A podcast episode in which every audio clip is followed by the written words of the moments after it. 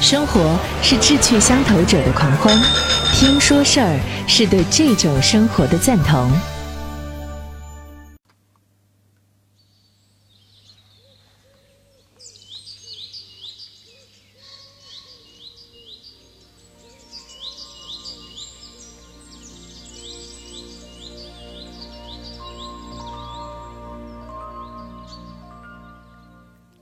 晚上好，各位朋友。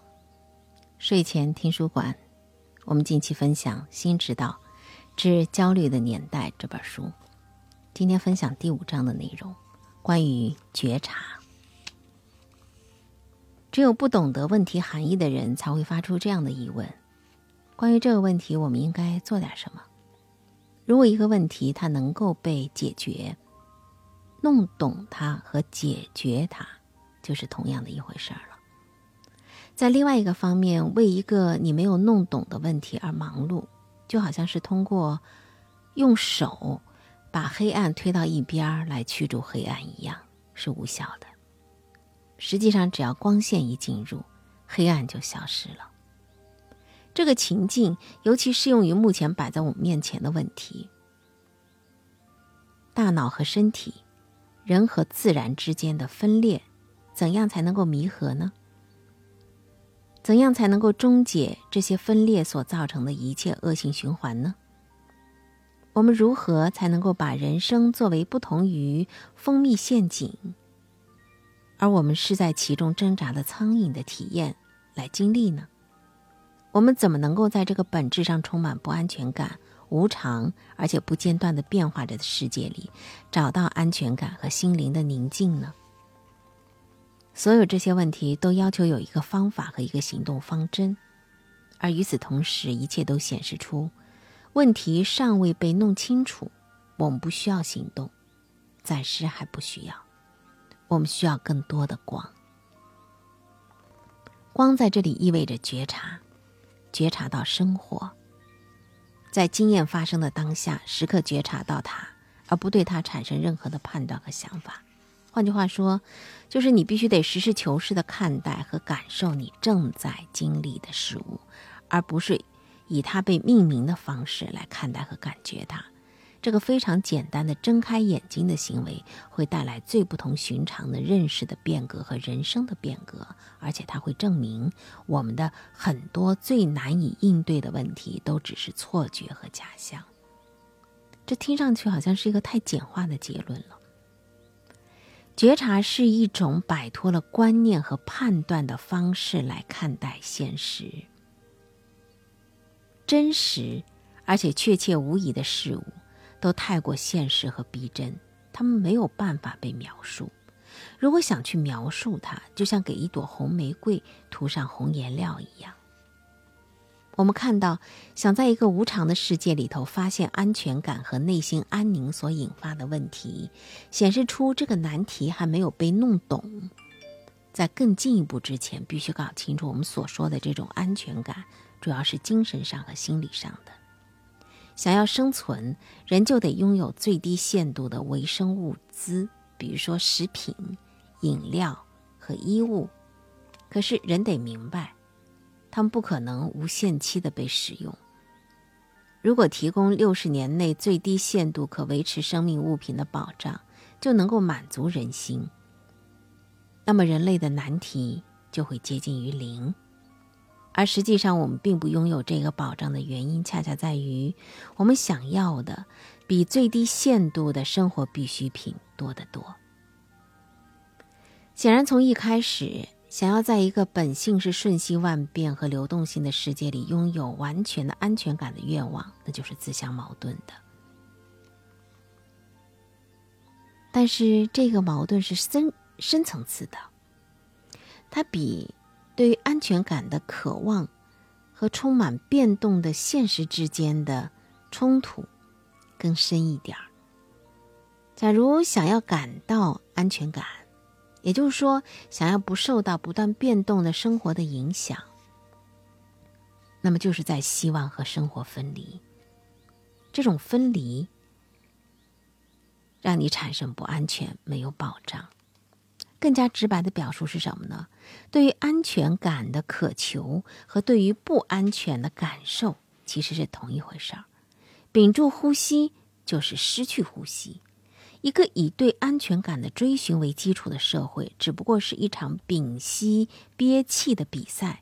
而在这场比赛里头，每个人都紧绷的像一面鼓。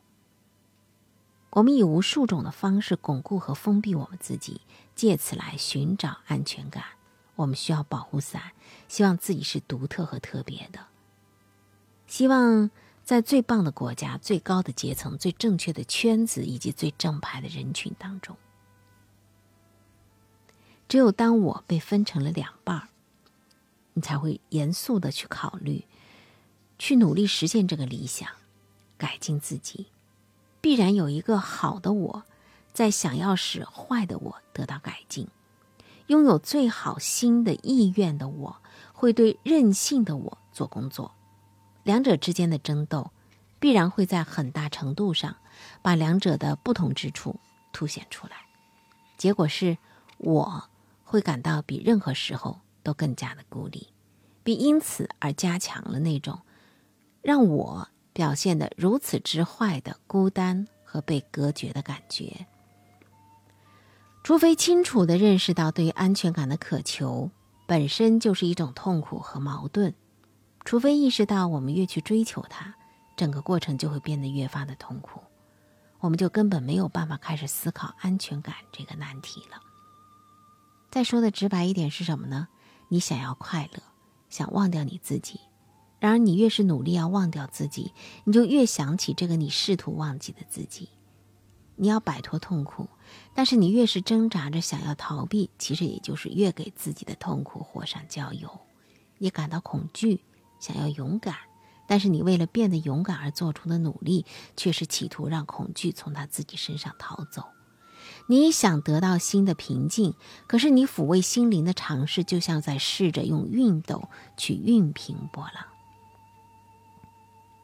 对于以焦虑的形式表现出来的这种恶性循环，我们都很清楚。我们知道焦虑是徒劳无用的，但是我们继续忧虑，因此认定它是徒劳的，并不能够使它终止。我们焦虑是因为我们感到不安全，而且我们希望感到安全。然而，说我们不应该想要感到安全，那是没有用的。安全感并不存在，我们必须发现，找安全感是痛苦的。首先要搞清楚的事情就是，这个世界上没有安全性或者是安全感。这里有一个问题的核心。和不安全感面对面，你仍然不等于是了解了他。你想弄明白，你必须成为他，而不仅仅是面对他。这就像有一个故事啊，说有一个智者，他在天堂门口敲门，从里面传出了一个上帝问他的声音：“谁在那儿啊？”智者回答说：“是我，在这里。”上帝的声音回答说。没有你和我的分别。然后那个智者就离开了。他花了很多年，在深入的静坐冥想当中去思考上帝的这个回答。第二次，他再次来到天堂门口的时候，上帝的声音问同样的问题，而他再次回答：“是我，门还是关着。”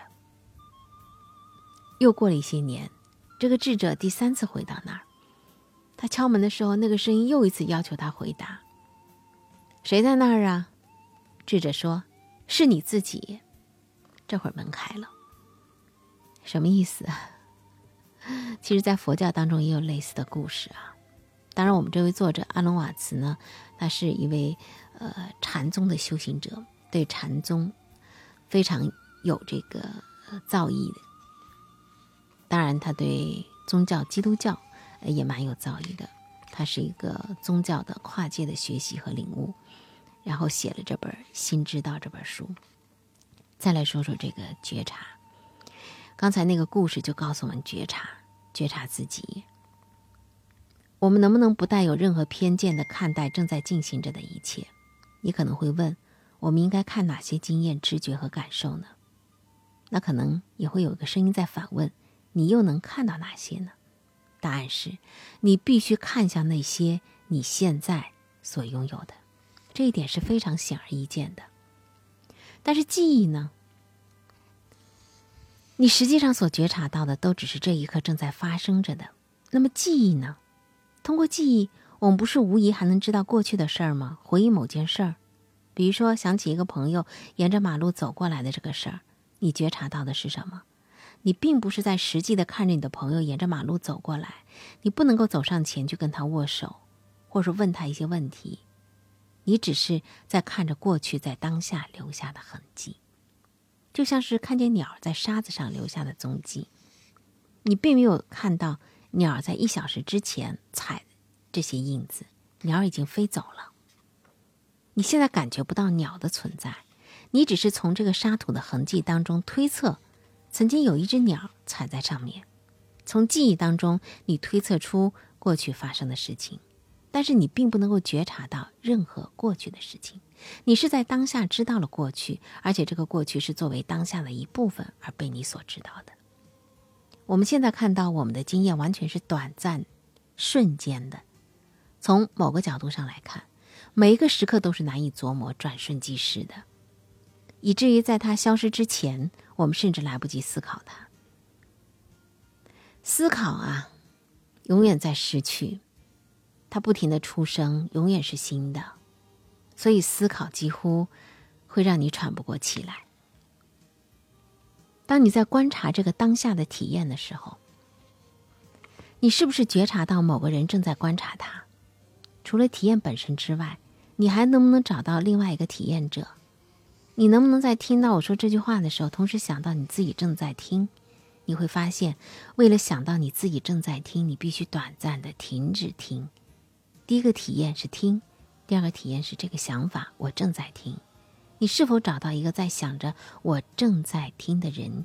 也就是说，当此刻的体验是我正在听的这个想法的时候，你是不是能想到你自己正在想着这个想法？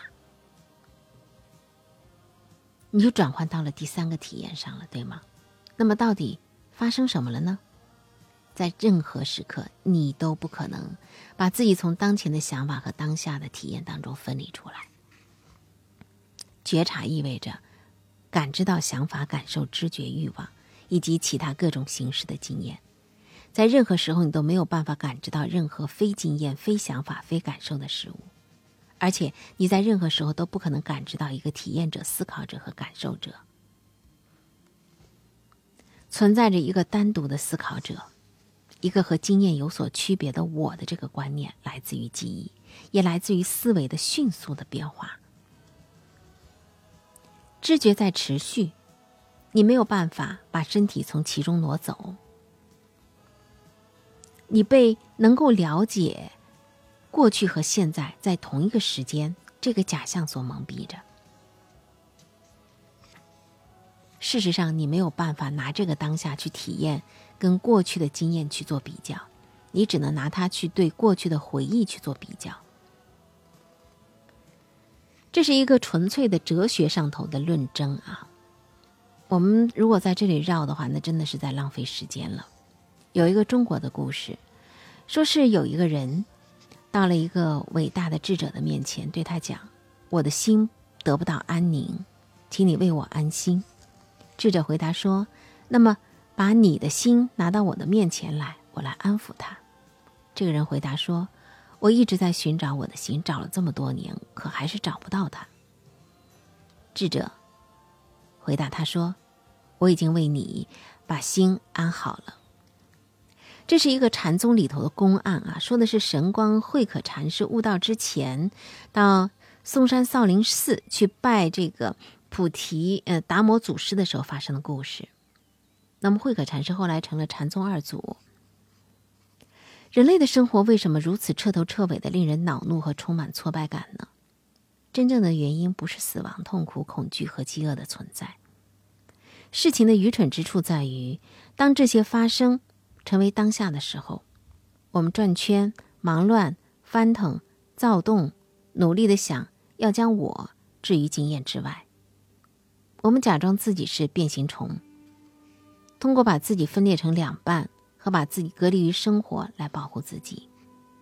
理智、完整性和一体性都存在于这个认识当中。我们不是分裂的，人跟他的当下经验是一体的。